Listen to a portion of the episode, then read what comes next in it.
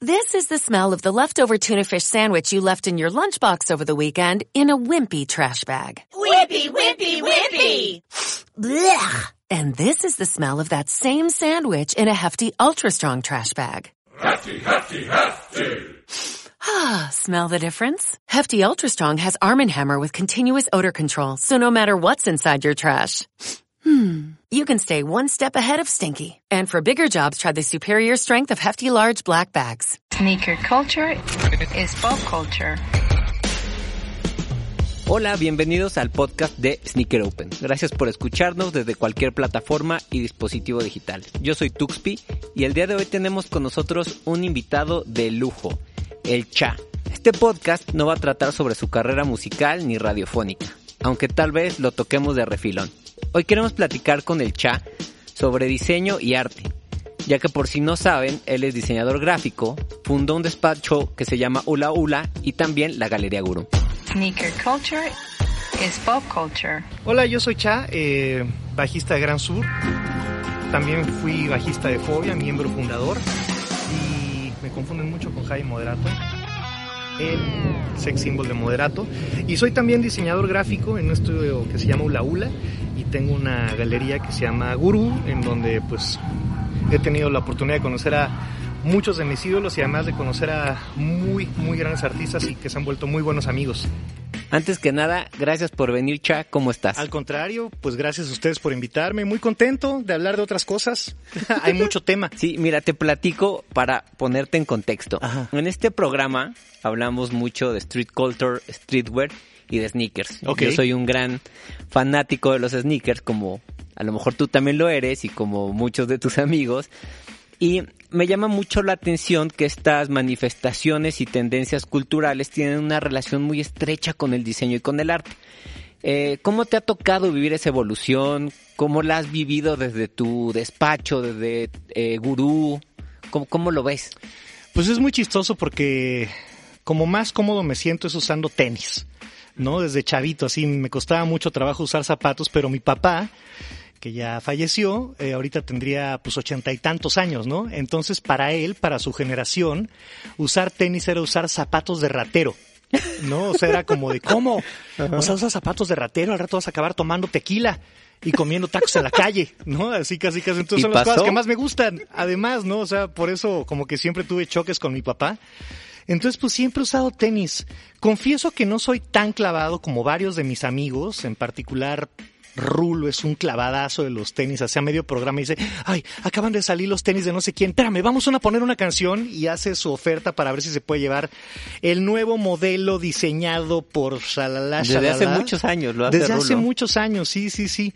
Entonces a mí no estoy como tan clavado en qué acaba de salir, qué va saliendo, sino que más viendo, más bien justamente esta cuestión de en la calle, ¿no? Lo que voy viendo, órale, esos tenis están bien chidos, ¿no? Ajá.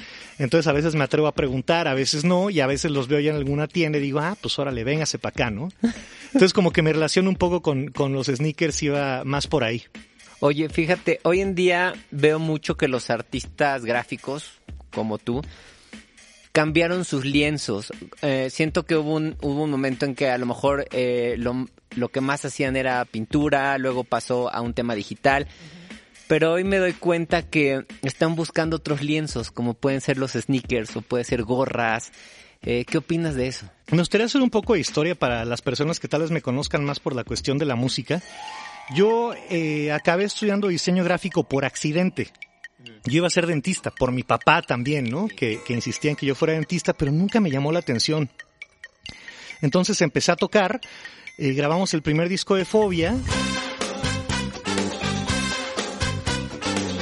Vino a hacer el segundo disco de Fobia, pero para ese disco, eh, pues todo el presupuesto se nos iba en ir a grabar a Nueva York. Teníamos muchas ganas justamente de estar en Nueva York, caminar por la calle, ver qué estaba pasando en la calle, sentir como esta vibra de la ciudad, de ese Nueva York de principios de los 90, ¿no? Que es muy distinto al Nueva Claro. York que conocemos ahora. Eh, siempre hemos sido como muy fans de, de toda esta escena de eh, artistas de principios de los 80 eh, y precisamente en Nueva York, ¿no? Todo lo que estaba pasando pues en lugares como el CBGB con los Talking Heads, con Blondie, este, artistas como Basquiat, Keith Haring, Keith Haring. ¿no? El mismo Andy Warhol, que creo que es un puente muy importante justamente para lo que me acabas de preguntar, ¿no? Porque él empezó diseñando, ¿no? Que en aquella época pues no era diseño gráfico, era dibujo publicitario, y de ahí dio el brinco al arte, pero llevando al arte como esta cuestión eh, de masas, ¿no? Que no era una pieza única, sino que de repente pues en serigrafía son famosísimas toda la obra que ha hecho, ¿no? Entonces eh, involucraba mucho cosas que tal vez en el mundo del arte en aquel momento pues nadie había hecho y como que nadie sospechaba y nadie veía venir, ¿no? Desde cómics hasta eh, la famosa lata de sopa Campbell's, ¿no? Entonces siento que ese es como un punto de partida importante para, para el tema que nos toca hoy. Entonces nosotros queríamos como vivir un poco eso en Nueva York para ponerlo en la música y en mi caso, como este presupuesto se había ido para grabar, pues no había presupuesto para diseño gráfico. Y es algo que a mí me había gustado mucho siempre, ¿no? Junto con Gabriel Curi, eh, siempre estábamos como viendo el flyer para el concierto, entonces él hacía uno, yo hacía otro, él hacía otro, y así nos turnábamos, íbamos, le sacábamos fotocopias, etcétera, etcétera. Y para este segundo disco, em, pues yo dije, ay, pues déjenme probar, ¿no? Quiero hacerles una propuesta a ustedes. Juntamos dinero para llevar a Carlos Omonte, eh, un gran fotógrafo, muy buen amigo nuestro a Nueva York. Y este, pues regresa Carlos con las fotos. Había una foto que cuadraba perfecto con el nombre del disco, que ya sabíamos que iba a ser Mundo Feliz. Entonces recorto la foto, o sea, no había Photoshop, no existía.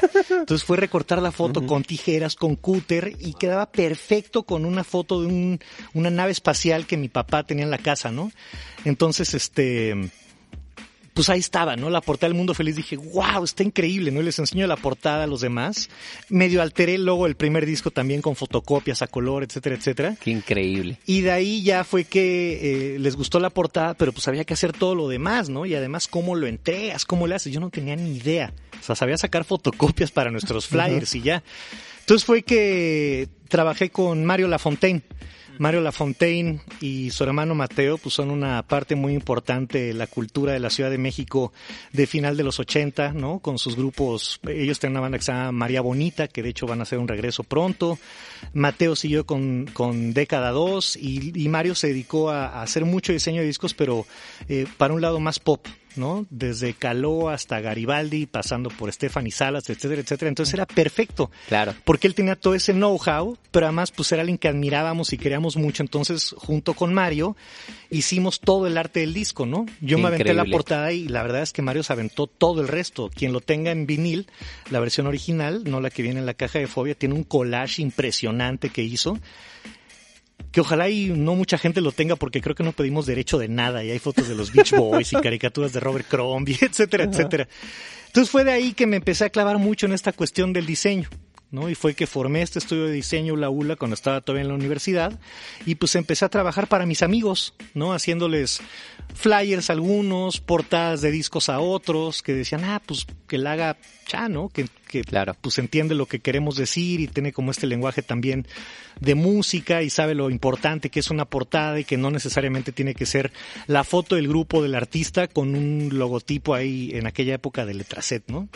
Entonces pues fue de ahí que me, me empecé a clavar mucho en esta cuestión de pues visual, Claro. ¿no? Ya me gustaba desde antes, pero ahí fue que lo empecé a hacer profesionalmente, digamos. Qué increíble. Y ahora que recordaste la portada del disco Mundo Feliz, es muy atemporal el diseño. O ¿De sea, veras? Sí, yo lo, yo lo siento así. Ajá. O sea, hoy, hoy para mí lo veo y digo, ah, pudo haber salido ayer el disco y el diseño se ve muy actual. A, a mí, me- a mí me gusta mucho personalmente el diseño de, de ese disco. Ay, muchas gracias. Eh, Pues sí, puede ser un poco porque mm, eh, ahora siento que estamos demasiado comunicados y, de- y tal vez tengamos las mismas referencias, ¿no? Yo creo que ese disco, como te platicaba, pues fue realmente un accidente, ¿no? O sea, llegamos a tomar las fotos y me encontré ese libro, este, el logo del primer disco de Fobia lo hizo Gabriel, muy inspirado en la interview de Andy Warhol. Entonces ahí fue que le- lo cambiamos un poco y, y tal vez ahora pues como que, te digo, son las mismas referencias, las mismas tipografías, ¿no? Antes lo hacíamos, como te decía, muchas cosas a mano, ¿no? Entonces eso le da como un toque especial. Y pues tal vez eso es lo que, lo que sea que hace que sea un poco atemporal, ¿no? claro. Que no estás como viendo a ver qué, qué está de moda, por dónde. Claro, que, que eso yo le encuentro mucho valor. Y últimamente hemos visto artistas como Murakami o Kos muy, muy involucrado con estas tendencias de hacer sneakers, hacer ropa. Eh, ¿En qué momento crees que, que, se dio ese cambio? Ya lo platicaste un, hace unos segundos, pero me gustaría saber si encontraste o, o ves otro momento en la historia donde eh, todavía hay un brinco más, más fuerte. Pues mira, no soy historiador, la verdad, pero eh, al menos en mi experiencia personal, cuando empecé a ver eso mucho fue en las patinetas. Mm, claro. Como que el arte que se hacía para el skateboarding, que tiene mucho que ver con todo esto, era increíble porque pues a mí me tocaron las patinetas que tenían la marca de quien la hacía, ¿no? Y que no tenían ningún tipo de diseño. Yo tenía una para hacer slalom que era eh, rara porque tenía dos llantas de las llantas eran de diferente color, eran amarillo con naranja, ¿no? Entonces era así de, wow, mi patineta es este amarillo con naranja, las llantas, ¿no? Y tú de chavito le ponías calcomanías que te vayas encontrando, empezabas como a customizar, ¿no? Tus cosas, tu patineta. Y pues creo que la cultura skate también tiene esta misma onda en las playeras, ¿no? Y volvemos un poco a la pregunta anterior de cómo se están buscando diferentes pues canvas, ¿no? Diferentes soportes para lo que estás haciendo. Y los sneakers, pues sí es caro hacer un sneaker, ¿no? O sea, sí tienes que ser, yo creo, un artista ya eh, grande para que una compañía grande te busque para hacer unos sneakers este, con tu nombre, con tu marca, ¿no? Que a veces estos nombres acaban siendo marcas. Pero, por ejemplo, las camisetas, creo que son un gran soporte para hacer este tipo de cosas porque no es tan caro hacerlo y tú puedes hacer tus propias camisetas, ¿no? Desde que las haces a mano si quieres, o en aquella época pues tenías que imprimir al menos 80 camisetas, que era lo que el impresor te decía, este, es lo menos que le puedo imprimir, joven. Y decías, no, pues super sale, ¿no? Tengo así amigos, tengo familia y todo, y resulta que no. Te quedabas así, alcanzabas a vender 10, 15 playeras y te quedabas con 60 playeras en la bodega, 65, ¿no? Y por eso sale Gurú, que es la tienda que luego hicimos, porque muchos amigos nuestros, diseñadores, ilustradores, hacían sus cosas, hacían, imagínate hace cuánto estamos hablando que hacían mousepads, wow, ¿no? Hacían sus camisetas o buscaban impresores en cosas distintas, en toallas, por ejemplo, ¿no? Y estábamos buscando como estos diferentes soportes de donde poder imprimir, incluso se pensaba el diseño mucho en lo que se iba a usar, ¿no? En alguna sandalia, por ejemplo, Increíble. en el famoso mousepad, ¿no? Y creo que va un poco por ahí, como en esta cuestión de, pues de buscar eh, eh, tu, tus ideas, porque como diseñador, como artista, pues estás teniendo ideas todo el tiempo, pero tal vez no puedas hacerlas porque estás trabajando muchas veces para un cliente. Sí. En cambio aquí tienes toda esta libertad de decir, puta, se me ocurrió una playera que sea de esto y la puedes hacer, ¿no? Entonces, eso me encanta de la, de la cultura street, ¿no? Y, a lo mejor este, pues lo puede ser alguien que no sea necesariamente un ilustrador, diseñador, alguien que se dedica eh, principalmente a hacer graffiti en la calle, pues también tiene todas esta, estas ideas y esta capacidad de hacerla en otros medios distintos. Oye, Cha, eh, a mí me llama mucho la atención cómo eh, artistas como Murakami o Kos tienen una gráfica como muy infantil o muy lúdica. Eh, que esto lo ha tomado ahora mucho el, el, el arte pop, ¿no? Ajá. Eh, ¿Cómo lo ves tú como diseñador, como, como Cha? A mí me encanta. A mí me encanta. Pues te digo, también estábamos hablando hace rato de, de Keith Haring, ¿no? Uh -huh. Y de Basquiat, que también tienen como esta parte. Keith Haring, sus, sus muñequitos estos son también claro. súper infantiles, súper lúdicos, ¿no? Y era bien padre porque pues él estaba buscando dónde pintar todo esto, ¿no? Ya fuera un pedazo de pared en el metro de Nueva York y ponía una cosa increíble ahí con gis. ¿no? O sea, que iba a durar claro, nada, claro. ¿no? O sea, alguien iba a llegar con un bote de agua y una jerga a limpiar un Keith Haring, ¿no? Entonces me gusta mucho, creo que también, pues depende mucho de la, de la visión del autor y, y volvemos también a esta parte donde te decía que, eh, que cuando haces las cosas así a mano, ¿no? Estás como reflejando mucho quién eres, ¿no? Tus influencias, ¿no? Con qué creciste. En el mío, pues fue crecer con la revista Mad, pero Calimán, pero la familia Burrón, ¿no? Pero al mismo tiempo superhéroes, este, caricaturas de los 60, 70, 80. Entonces como que todo esto pues van volviéndote, volviéndose tus influencias y es lo que vas a plasmar a la hora de, de diseñar, de dibujar o incluso de tocar, ¿no? Pues vas a plasmar lo que conoces, con lo que creciste, con lo que te gusta. Y pues es un sello muy personal, ¿no? O sea, COS es súper reconocible, ¿no? Para empezar los ojitos con forma de X, este Murakami, las florecitas increíbles por todos los... Así hay muchos, muchos artistas. Y lo padre de todo esto también es que a veces crees que son inalcanzables, que dices, no, es que COS ya está trabajando con tal marca, etcétera, etcétera imposible, ¿no? Y, Tito de Molotov, la invitación de su boda la hizo él. Wow. Por ejemplo, ¿no? Intervino una foto de él y su esposa Rita. Y a mí me ha pasado también eh, con Gurú que les escribes una, una carta, ¿no? Le escribes a Tara McPherson, por ejemplo, ¿no? Le dices, hola Tara, somos una galería de la Ciudad de México y nos gustaría que vinieras a exponer con nosotros. Y dices, no va a contestar ni a contestar, ¿no? Y días después de repente dice, ah, claro, por supuesto, mándenme más información. Qué increíble. ¿No? Entonces ahí nos hicimos muy, amigo de, muy amigos de ella y de varios artistas con los que hemos colaborado para diferentes proyectos, ¿no? Por ejemplo, una vez trajimos a, al Corona Capital, al festival, a Tim Biscup, a Amanda Wiesel, Michelle Baligura y Caleb Brown a que hicieran la playera oficial del Corona Capital y estaban ahí, vinieron al Corona Capital, les pusimos un stand y la gente pues podía como estar con ellos platicando, llegaban con sus con sus dunis, llegaban con sus playeras, llegaban con sus figuritas y pues ellos se las dedicaban, se las customizaban, ¿no? Y es volver un poco a esto, si te fijas, todos estos nombres que hemos dado son muy distintos cada uno en su estilo, ¿no? Porque es justamente pues quiénes son que lo que lo pueden llevar a cabo. Qué increíble, qué buenas historias me estás contando, Cha. Estoy con la boca abierta. Oye, hay un tema, dije que no iba a tocar mucho tu carrera de músico, pero al final son cosas que van de la mano, no pueden separar el arte, no lo puedes separar. Hay otra cosa que me llama mucho la atención y quisiera saber tu opinión. ¿Qué piensas de esta nueva ola de artistas como J Balvin, que está haciendo, que ya no solo es músico, que hace ropa, que colabora con Jordan, que Murakami le hace eh, las portadas de su disco. O sea, hay una integración tremenda. ¿Tú qué opinas? Me encanta. No, porque muchas veces como músico puedes tener la idea y es raro un grupo donde haya, como en el caso de Fobia, un artista como Gabriel Curie o un diseñador como yo, ¿no? Yo creo que está bien padre que ellos estén trabajando con artistas como los Friends With You, por ejemplo.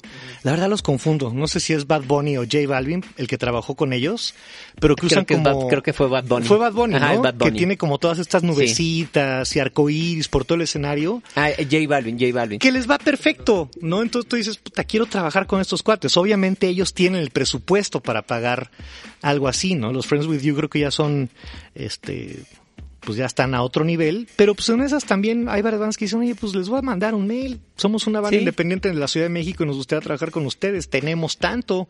Claro. En una de esas pega, ¿no? Entonces, eso es bien padre y sí me gusta que pues estos artistas que están ahorita, que son tan grandes a nivel mundial, pues de alguna manera, este, pues estén trabajando con estos otros artistas que también son muy famosos, pero tal vez son más de nicho, ¿no? Claro. Creo que todo mundo conoce el trabajo de los Friends With You, pero no saben que son los Friends With You, ¿no? Entonces, este, pues a mí me, me parece súper bonito, ¿no? Porque como músico, pues estás buscando siempre quién te puede ayudar a darle cara a tu música. ¿No? Había un, hay un diseñador que se llama Carlos Segura, que tiene una casa tipográfica y diseñador, etcétera, etcétera, que se llama T26, que le decía, me encantaba ir a las tiendas de discos porque era como entrar a un museo. ¿no? Y llegabas a este museo donde había ilustración, fotografía, empaque, embalaje, ¿no? Y luego todo esto también lo puedes hacer en video. O sea, las posibilidades son muchísimas. Y ahora con las redes sociales, pues tienes que pensar mucho también en base a esta red social, ¿no? Cómo vas a hacer el header del Twitter, el, avatar de no sé qué, ta, ta, ta. Y también estas redes son una gran manera de poder este, pues conocer mucho talento nuevo. Nosotros con Gurú, muchos de los artistas con los que trabajamos después los conocimos por Instagram. Así de que, wow, qué padre lo que está haciendo Mari Garnica en Oaxaca, ¿no? Y le mandabas un DM y al rato te contestaba y ya lo tenías exponiendo acá también. Y ahorita Mari pues ya le está yendo súper bien, en un chorrelados. El mismo Smith, ¿no? Que es amo y señor del, del street art y su marca, Tony Delfino también, que es mucho de su trabajo, mucho de su arte. Pues eran chavitos que subían sus cosas a Instagram y de repente, ¡pum!, empezaron a crecer, ¿no? Nosotros, bueno, yo personalmente conocí muchos artistas, mucho de su trabajo por Kong y por Gurú. Ah, qué padre. Creo que al final eh, ese esfuerzo eh, enriquece mucho la cultura de una ciudad. Sí, Me encanta. Sí, porque además es, es un bonito punto de reunión. Gurú se llamaba Gurú porque justamente todos aprendíamos de todos, ¿no? Podría haber el artista que llegaba toda la vida trabajando, muy reconocido, y llegaba el chavito que pues empezaba, ¿no? Y como que obviamente el, el joven aprende del que tiene más experiencia de historias, anécdotas, cómo empezó, cómo lo logró pero el, el, artista ya más este cansado tal vez que diga, ay no, ya me está hasta empezando a dar flojera esto, ve como esta juventud y estas ganas y estas cosas nuevas que están haciendo ellos, entonces hay como una retroalimentación increíble y lo buscábamos siempre que fuera como muy integrado al barrio donde estábamos, cuando empezábamos con Kong y que luego fue Gurú, pues no había nada en la Roma en aquella época, ¿no? Fuimos de los primeros junto Sí. con Shelter, ¿no? La Ajá, tienda de ahí sneakers. Metros de A distancia. metros, a metros, sí, sí, sí. Entonces pues estábamos todos por ahí, destructible, ¿no? Que también Claro. es mucho de tenis, patinetas. Y era como un poco la misma onda. Claro. Oye, Cha, eh, ¿a dónde crees que va esta nueva era de la cultura y el arte pop? No sé, y es lo que más me gusta, ¿no? Porque siento que ahorita estamos como pasando por una etapa de cambios muy fuertes, no nada más en el arte y la cultura, ¿no? En un chorro de cosas, ¿no? Este creo que creo que el arte es que lo platico mucho con amigos y hay amigos que dicen, no hombre, ¿te acuerdas de aquellos científicos que todo el tiempo estaban asustados y diciéndonos que teníamos que tener mucho cuidado con el cambio climático, etcétera, etcétera?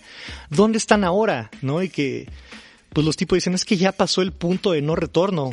O sea, ya no hay, ya no hay manera, ¿no? Que es una visión muy fatalista. Entonces, pues vamos a disfrutar la vida y vamos a vivirla lo que nos queda, ¿no? Y hay otros que dicen, no, sí, todavía estamos a tiempo, todavía se puede, estamos a segundos de que ese famoso reloj, eh, el Doomsday Clock, llegue a las 12 de la noche, este, todavía podemos trabajar, ¿no? El, el trabajo que está haciendo Greta Thunberg, que es eh, enfocado más a las grandes corporaciones, a ese 1%, ¿no? Pero pues también está el trabajo individual, ¿no? Somos millones de personas que si Claro. vamos aplicándonos, pues podemos llegar a algo, ¿no? Entonces yo creo que el arte, eh, pues lo podemos ver desde esos dos puntos de vista, no un arte del fin del mundo donde dicen, bueno, pues ya no hay manera, eh, vamos a divertirnos y vamos a seguir dibujando lo que hemos dibujado toda la vida, o tratar de que este arte sea, pues, eh, creador de conciencia, ¿no? Un creador de cambio. Este, yo veo esos dos caminos y también creo que algo que hay que tener muy en cuenta y es algo que ha sido como un tema y punto recurrente en la conversación, pues es que sí tenemos que eh, buscar nuestra propia voz, ¿no? No estar preocupado porque ay ahorita la tendencia son dibujar este lobos a lápiz con un paisaje con estrellas atrás y triangulitos no o, o muñequitos haciendo cuernitos y o sea no o sea como que no no no estar tratando de copiar todo el tiempo sino de tratar de encontrar tu propia voz no no nada más en el diseño no nada más en la ilustración también en la música en la literatura en el arte contemporáneo, ¿no? En, en tantas cosas que hay, entonces pues sí creo que hay, hay muchos caminos por donde se puede ir, eh, pues ya veremos. Oye, Cha, eh, ¿qué artista hoy te está llamando poderosamente la atención? Ahorita me estoy yendo mucho a los, a los clásicos de cuando crecí. O sea, estoy regresando mucho al cómic underground de los 60, ¿no? Este, al cómic underground de los 80 también, ¿no? 60, 70 y 80, que hay unas cosas increíbles y sobre todo, pues todo el trabajo que hay detrás, ¿no? O sea, todos estos dibujos que se ve que en una viñeta, en un panel, se tardaban mm, una hora y media, dos horas, ¿no? Que están súper complicados, súper armados. Este, estoy volteando mucho también al, al arte mexicano, al arte mexicano desde los grandes, ¿no? Así como el doctor Atl, este, obviamente, eh, Diego Rivera, Frida, etcétera, etcétera, pero también a los, a los maestros del cómic mexicano. ¿no? Wow. Como a Germán Butze, los Ajá. super sabios, ya los mencionábamos hace rato, la familia Burrón, este, todos los cómics de lágrimas y risas, ¿no? El maestro Sixto Valencia, como que estoy, estoy yendo un poco por ahí. Ahorita estoy como regresando un poco a, a, a, a redescubrir todos estos artistas y, e influencias que tuve cuando crecía. Qué increíble. Ahorita me acordé que gracias a Gurú eh, conocí a Artemio Rodríguez. Ah, que me encanta, me gusta mucho. Sí. Y, y gracias a Gurú ahí lo conocí. Qué Ahorita buena me acordé. onda. Sí, sí. Pues es que en Gurú, por ejemplo, también estuvo Alejandro Magallanes. Claro. ¿No? Antes de que fuera el, el Alejandro Magallanes de hoy, que exhibe en todo el mundo y que tuvo una exhibición en el Carrillo, Carrillo Gil, ¿no? O sea, y está bien padre porque él es alguien que creo que refleja muy bien lo que decíamos. Él le encantan los chistes bobos. O sea, carta con una, carga con una libreta donde va apuntando chistes mensos. Le encantan y tiene muchísimas. Y su arte tiene mucho de esto, ¿no? Como este humor a veces podría parecer hasta bobo, ¿no? Yo creo que la gente del arte dice, wow, qué profundidad de Alejandro de estar atrás así de ja, ja, ja, ja", ¿no? Y su, su, su manera de, este, dibujar y todo es muy de él, ¿no? Muy de su estilo y lo lleva a, a portadas de libros, a sus exposiciones, etcétera, Claro. etcétera. Y estuvo ahí en Gurú con nosotros también. Creo Oye. que era Kong todavía cuando estuvo Cuando Alejandro. era con. Oye, Cha, ¿cuáles son tus tres sneakers favoritos? No tengo sneakers favoritos, como te decía al principio de la plática, voy viendo qué me va gustando, ¿no? Este, por ejemplo, tengo unos neighborhood de Adidas que me encantan, ¿no? Este, el otro día un tío me heredó unos Nike que eran de él cuando estaba chavito, ¿no? De los 70 que estaban Wow. increíbles y nuevecitos. Este, pero lo que sí puedo decirte es que lo primero que agarro es los, los sneakers, los tenis, y ya en base a eso veo que me voy a poner. O sea, si algo le combina de camiseta o de chamarra o lo que sea. Oye, Cha, pues eh, ya estamos llegando a al final del podcast. Yo podría hacer un podcast de tres horas contigo. Eres una persona sumamente interesante. Un verdadero placer que hayas estado aquí. Yo soy un gran admirador de tu, de todas tus facetas. Muchas Creo que, gracias. eh, creativamente eres una persona brillante. Qué bueno que eres mexicano. Qué bueno A que mucha honra y muy orgulloso. Qué bueno que también, por lo que poco que hemos podido platicar, eres una persona muy eh, muy consciente de lo que sucede en el mundo y creo que así deberíamos actuar mucho. Sí, pues es que luego se nos va el avión. ¿Algo más que nos quieras eh, platicar, agregar, proyectos que traigas? Pues eh, tengo un proyecto nuevo, ya tiene, acaba de cumplir tres años con Iñaki, mi compañero, mi compadre de Fobia, ¿Gran Sur? que ¿O se llama Gran Sur, junto con Elohim Corona y Sophie Mayen, que los invito a que lo escuchen. Justamente retomar esta cuestión de música mexicana, pero pues viendo a México como un país que no todo lo que hagas tiene que ser 100% mexicano, tampoco queremos hacer una apropiación cultural, sino de buscar descontextualizar tal vez las cosas, llevarlas a otro lugar en música y en gráfica. La idea es que sí sea un grupo muy, muy gráfico también. Entonces, pues escúchenlo. Tenemos ya un disco entero en, en todas las plataformas que se llama Hay Dolor. El disco, la banda es Gran Sur. Y pues hemos estado sacando desde finales del año pasado el material nuevo y lo vamos a seguir sacando este año para tener eventualmente un, un álbum completo. El primero salió en vinil, ¿no? Qué que es esa parte también bien padre de, pues de diseño de que puedes volver a hacer viniles, ¿no? Que vuelves a hacer un, un soporte de 30 por 30 centímetros, es doble. Hay muchos amigos involucrados. Hablando de artistas de cómic mexicano, pues está el maestro Rafael Aviña, que nos ayudó con la ilustración de la portada. Wow. Cristian Castañeda, mejor conocida como Shaun of the Dead, nos hizo El Corazón de Gran Sur, que ya no lo vamos a dejar ir nunca. Juan Nares, que también es un amigo mío, gran ilustrador, que nos, nos ha ayudado mucho con flyers. Se ha hecho muchos, muchos flyers para artistas eh, pues mexicanos, desde Zoé hasta Iggy Pop. ¿no? Entonces está bien padre. Y por otro lado en radio, pues estoy con mis amigos de Radioactivo y amigos que vinieron después en una plataforma que se llama Convoy. Estoy con, con mi hermano, mi compañero, mi carnal Rulo todos los días de 9 a 11 en, en Convoy. Ahí si lo quieren escuchar en línea o descargar la aplicación. Escúchenlo, sigue igual de divertido que cuando estaban Yo creo que en más, porque ya estamos viejos y locos. Pues muchas gracias por, por haber venido, Cha. No, hombre, gracias a ti. Eh, gracias a todos por escucharnos. Eh, no importa la hora, ni el lugar, ni el día en que nos escuchen. eh, gracias. Y como dice el Cha, apréndanse el nombre del bajista. Por favor. Hasta luego. Sneaker culture is pop culture. This episode is made possible by PwC. A robot may not be coming for your job, but competitors are coming for your market share. At PwC, we pair the right tech with the right solutions to help you gain a competitive edge. Reimagine operations from the cloud fuel innovation with responsible AI, and detect risks before they become headlines. That's human-led and tech-powered. It's all part of the new equation. Learn more at thenewequation.com.